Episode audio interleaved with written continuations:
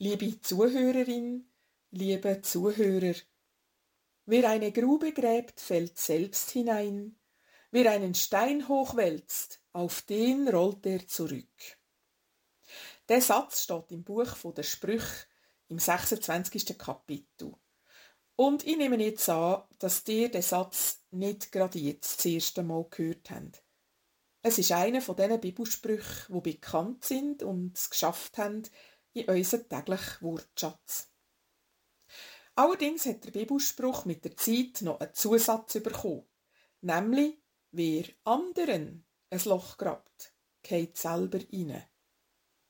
Der Bibeltext selber sagt aber nichts von anderen. Er redet nur von einem Loch, wo einer grabt und selber reingeht. Ich habe den Bibeltext gebraucht für einen Wahlfachkurs mit der 8. Klasse aus unserer Region. Sie hatten die Aufgabe, gehabt, ein kurzes Film zu drehen, wo das Thema dieser Geschichte in einer heutigen Geschichte vorkommt. Zuerst haben sie Gruppen gemacht zu einem von diesen vorgegebenen Bibeltexten und nachher überlegt, was sie für eine Geschichte könnten erfinden zu dem Thema von dem Text, wo sie herausgelesen haben. Und eben, der kurze Text vom Loch und dem Reingehen haben gerade zwei Gruppen brauchen für ihren Film. Wo ich hier allerdings den Zusatz anderen gestrichen habe, hat die Geschichte, die die einen haben drehen, nicht mehr gepasst. Es ist in dieser Geschichte darum gegangen, dass jemand jemand anderes beschissen Aber eben, wer eine Grube gräbt, grabt die ja nicht unbedingt für andere, sondern vielleicht auch für sich, ist unvorsichtig und geht noch selber rein.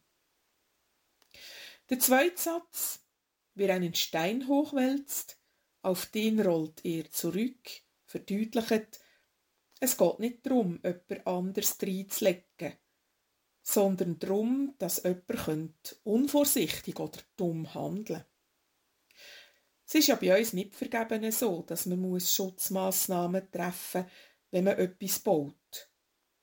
Aus Erfahrung wissen wir, dass es immer wieder schwere Unfälle gibt auf so Baustellen. Und dass Leute aus Unachtsamkeit würden in eine Baugrube fallen, wenn man keinen Schutzzaun drumherum stellt.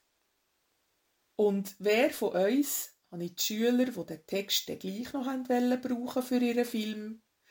Wer von uns würde einen Stein auf einen Berg aufrugeln?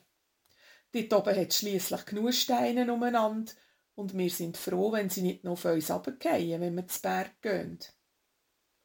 Die Buben haben das sofort begriffen, wollt doch in Kanderstegen ganze Bergflanken abrutschen, was grosse Schäden geben könnte. Die Alltagssituation passt drum im Moment ganz gut zu dem alten Spruch aus der Bibel. Mit etwas Hilfe von uns Unterrichtenden haben die vier Schüler dann eine Geschichte erfunden, und mit dunkt passt sie sehr gut zum Thema von diesen zwei kurzen Sätzen. Natürlich wird ich euch die Geschichte nicht vorenthalten. Sie geht so. Einer gewinnt eine Million im Lotto. Mit dem Geld kauft er einen Lamborghini, wo gerade eine Million kostet. Ihre Gedanken, so ein teures Auto ist eigentlich keine gute Investition, weil kaum ist mir ein Meter gefahren, ist das Auto vielleicht nur noch halb so viel wert. Vergütet und dumm. So wie wenn einer einen Stein würde auf einen Berg rugeln. Ein sinnloser Verlust von dem gewonnenen Geld. Ihre Geschichte geht aber noch weiter. Wo der sein Lamborghini muss tanken, fasst er das falsche Benzin. Statt Benzin füllt er Diesel ein. Das Auto geht in einer riesen Explosion in die Luft. Das gibt einerseits Action im Film und andererseits zeigt es, wie bei dem, wo ein Loch grabt, dass aus einem Fehler ein Schaden kann entstehen. Vielleicht ein ungleich grösserer, als wenn man sich würde vertrampen wegen einem Loch im Boden. Aber gleich zu vergleichen.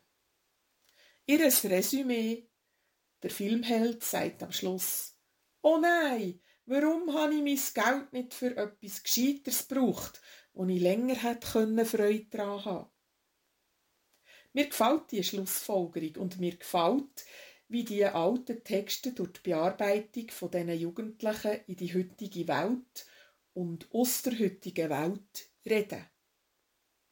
Mein Name ist Christine Eichenberger und ich bin Pfarrerin in der Kirchengemeinde Kandergrund Kandersteg.